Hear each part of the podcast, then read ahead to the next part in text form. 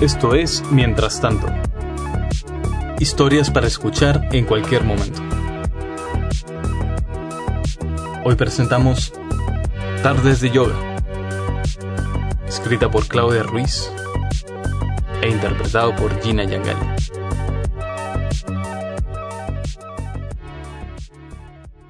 Las cosas que recuerdo de mi vida antes del cuarentenazo son algo difusas, distantes. Sobre todo mis recuerdos de febrero. Recuerdo que había logrado estabilizarme en el trabajo. Incluso había desarrollado el hábito de entrenar constantemente, que es algo que tengo que hacer porque, como la mayoría de peruanes, soy hiperlaxa. Pero cualquier tipo de actividad contemplativa, como ver crecer mis plantas, usualmente se veía interrumpida porque el trabajo me hacía correr disparada desde Breña hasta Barranco atravesando el imposible tráfico de Lima. Por cierto, soy profesora de teatro. En algún momento de mi adolescencia tomé la audaz decisión de vivir del arte. Y, lo estaba logrando. Sí, yo. Lita Rojas, en febrero de 2020, era una adulta resuelta. Y antes del cuarentenazo, encontrar paz dentro de mi casa siempre era un reto. Pero las cosas que me estresaban de ella no tenían que ver conmigo, sino con mi vecina. Por ejemplo, nunca apagaba el fluorescente de su cocina, cuya ventana da a mi sala, lo que hacía que mi departamento, que es enano, permanezca iluminado toda la noche. Cuando llegaba tarde de dictar y solo me quería tirar en el sillón a ver tele a eso de las nueve, preparaba lo que creo que era su almuerzo del día siguiente. Y mi sala se llenaba de olor a aderezo. Al inicio de la cuarentena, una parte de mí, la que ama contemplar cosas en silencio como ver morir el sol en las paredes de la casa, estaba secretamente agradecida y un poco culposa de poder disfrutar estos instantes sin sentir que el mundo me dejaba atrás. El taller con los niños se puso en pausa, así que pude dedicarme a los pendientes creativos para los que nunca tenía tiempo. Para mi feliz sorpresa, los ritmos de mi vecina también cambiaron. Lo reconocí por la ausencia de las experiencias sensoriales a las horas de siempre. Como ambas empezamos a parar en nuestras casas, nuestra convivencia cambió. En retrospectiva, ella ha sido testigo de toda mi transformación pandémica y yo de la suya. Notaba, por ejemplo, que al principio paraba gran parte de su tiempo en la cocina, de un extremo a otro, en lo que asumo eran cortos tránsitos de las hornillas al aparador. Siempre apurada, siempre concentrada. Olor a aderezo o sonido de tetera hirviendo, pero en horarios más normales, todo esto, por supuesto, enmarcado en una ventana que le daba la sensación de un show de títeres al asunto, porque ella vive un piso arriba del mío, en el edificio del costado. Nuestras ventanas están separadas por unos cuantos metros. Por un tiempo pensé que ambas vivíamos solas, porque nunca veía a nadie con ella. Yo la miraba y me sentía similar, moviéndome ansiosamente de un lado a otro, olvidando por completo que ya nada era tan urgente, que no estaba tarde para nada. Mi cuerpo hiperlaxo, tan acostumbrado al estrés y a las contracturas, estaba en shock. Lo único que sabía hacer era tensarse. Tenía una energía similar a la de la vecina corriendo por la cocina, pero atrapada en una persona que quería tomarse las cosas con calma. ¿Por qué, ah? Ver a la vecina corriendo contra el tiempo hizo que me diera cuenta de que estábamos en las mismas. En teoría yo no tenía por qué estresarme, ya que estas semanas tendría el tiempo suficiente para resolver qué hacer. Pero para que eso suceda, tenía que estar tranquila. Tuve que sentarme a entender qué es lo que queda cuando ya no hay a dónde llegar. Y cuánto de lo que había construido de mi recientemente conquistada adultez era real. Y cuánto era solo humo. A veces la veía apurando sus actividades y pensaba que quizá yo también le daría el mismo show si la ventana diera mi cocina. O peor, por las noches me encontraría probablemente llorando premenstrual mientras me caliento frejol en una sartén. Ella vio una mejor versión, Lalita que ya está más compuesta y lista para ser relajada y contemplativa con la vida, porque ya soltó y por eso es superior a los demás. Ay, ¿a quién engaño? Mi tiempo. Ese con el que comercio y que entrego a cambio de conocimiento. El que se me va mientras intento llegar a algún lugar. El que doy a cambio de dinero. Todo ese tiempo, mi tiempo, ahora era todo mío todo solito para mí. Que en realidad es una manera linda de decir que me quedé sin chamba. Carajo. Me dije a mí misma, hay que darle a mi ansiedad algo que hacer mientras todo se ordena o me llevo al hospital. Porque sí, haciendo la suma, estrés y contracturas musculares en cuerpo hiperlaxo es básicamente pedirle a la vida otro ganglio inflamado. ¡Demonios! Y esta vez sería peor, porque si terminaba otra vez en el Hospital María Auxiliadora de San Juan de Miraflores, podría arriesgarme a contagiarme de lo que nos tenía en esta situación en primer lugar.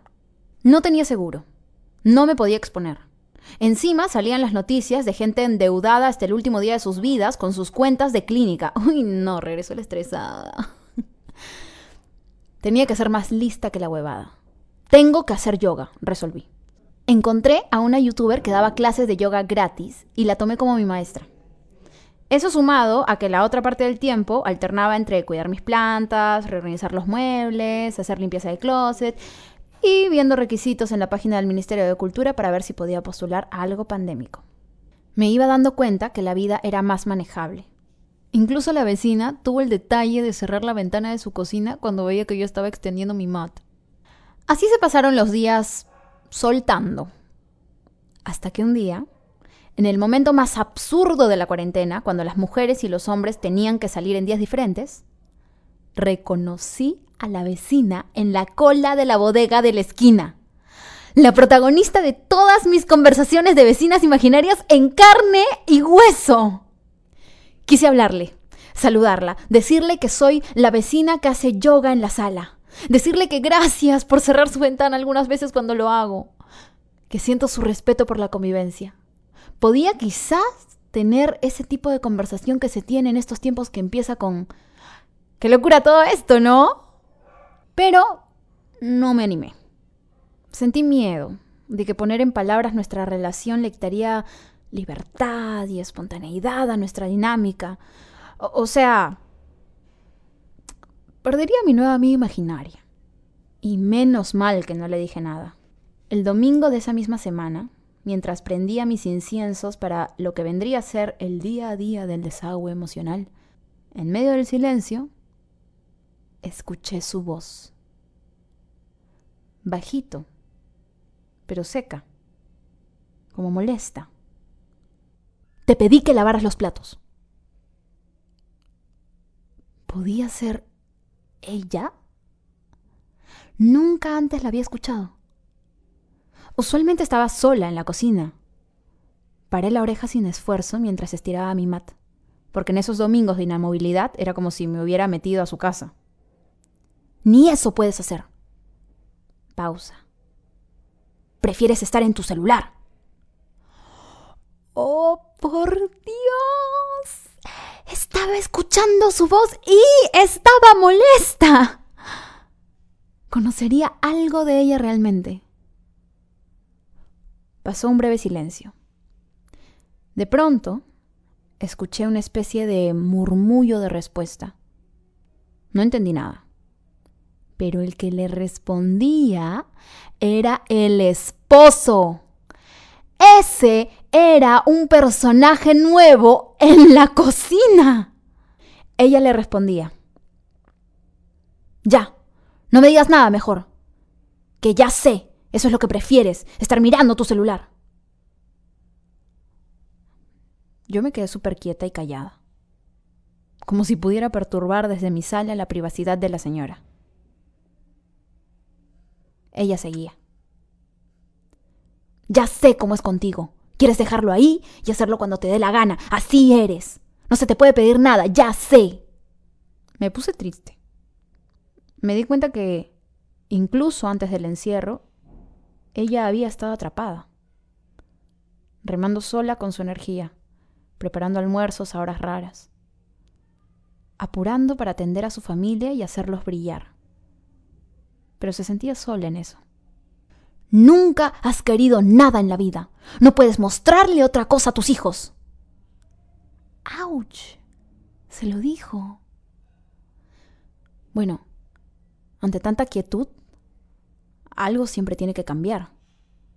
Si algo nos ha dado este estar quietos, es la certeza de que en esta vida toca cambiar. Como toda mi supuesta adultez que se evaporó en menos de una semana. Mi vecina era de las mías. Por eso éramos amigas imaginarias. Ambas buscando con tenacidad hacer espacio para lo nuevo y queriendo alejarse de lo que ya no estaba funcionando más. Prendí la tele y puse mi clase de yoga. Mientras me acomodaba y respiraba, me puse a pensar en ella, en su departamento. Un universo distinto, con diferentes energías, pero igual de frágil. Y es en estos tiempos que, cuando todo parece caer a tu alrededor, algunas buscamos como podemos los caminos hacia la vida que queremos y las personas que anhelamos ser. Si no es ahora, ¿cuándo?